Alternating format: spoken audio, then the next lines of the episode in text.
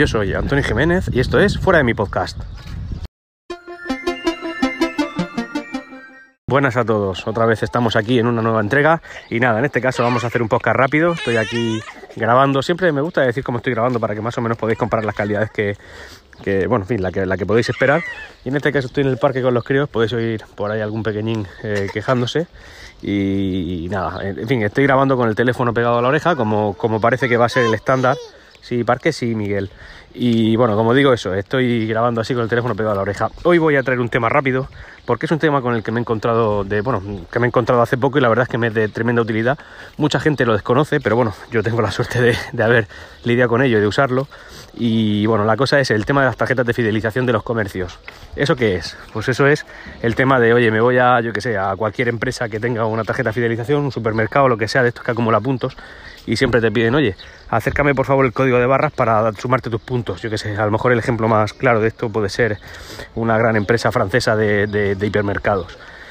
No voy a decir nombres porque no me patrocinan. Ya cuando seamos ultra mega famosos y lo hagan, pues diré el nombre encantado. Aquí no hay problema con el tema de la monetización. También hablaremos de eso algún día. Eh, bueno, dicho esto, el eh, este tema de las tarjetas de fidelización. ¿Cómo poder llevar tantas tarjetas? Si es una por comercio, tendrían que ser tres carteras las que llevamos en el bolsillo para poder albergarlas todas. Pero oye, tenemos móviles, que es una cosa muy útil hoy en día. Prácticamente para cualquier cosa el móvil tiene una solución.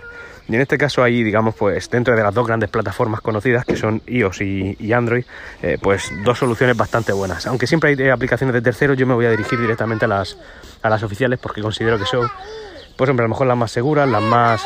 Un momentito, que mi crío se mata. Sigo manteniéndolo con vida, qué suerte. No habéis notado mucho corte, pero bueno, es que son así. Eh, bueno, la cosa es que, como digo, voy a hablar de las oficiales. Por ejemplo, yo tengo a lo mejor eh, tarjetas de fidelización de un supermercado, de una tienda de zapatos, de un yo que sé, de un cine y de, y de otra cosa. Vale, eh, ¿qué pasa? Que por cada una de ellas yo tendría que llevar una tarjeta en la cartera, de manera que la podría presentar cada vez que yo usara los servicios de cualquiera de estos comercios.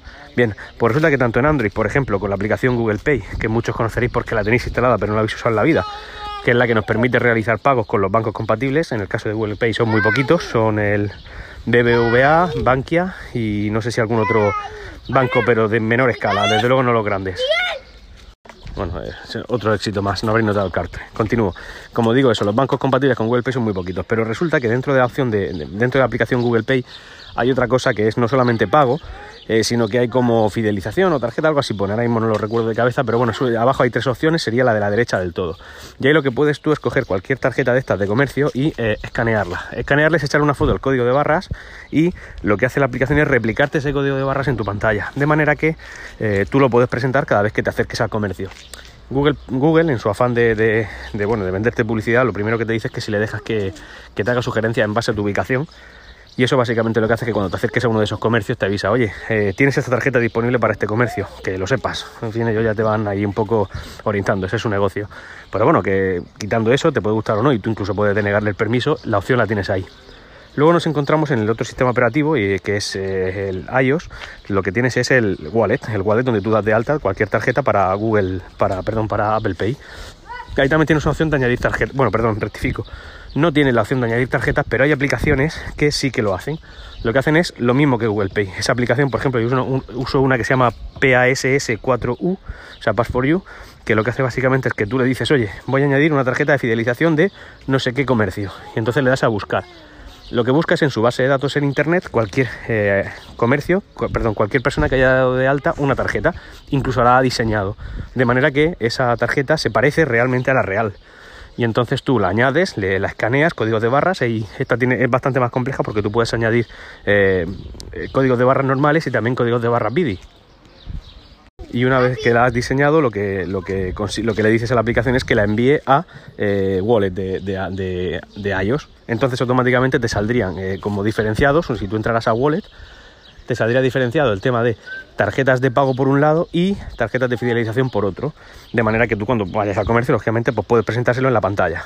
Luego, además, en, este caso, en Wallet de iOS es bastante más avanzado incluso porque para, yo que sé, billetes de avión también puedes añadirlos, también puedes añadir, eh, que, yo sé, a lo mejor entradas que has comprado para el cine, independientemente de las tarjetas de fidelización. Y bueno, yo creo que con esto he hecho un buen aporte hoy. El que no lo sepa, que sepáis que esa opción está ahí. Yo, por ejemplo, llevo 5 o 6 tarjetas de fidelización y ninguna va en mi cartera. Van todas en mi, en mi móvil.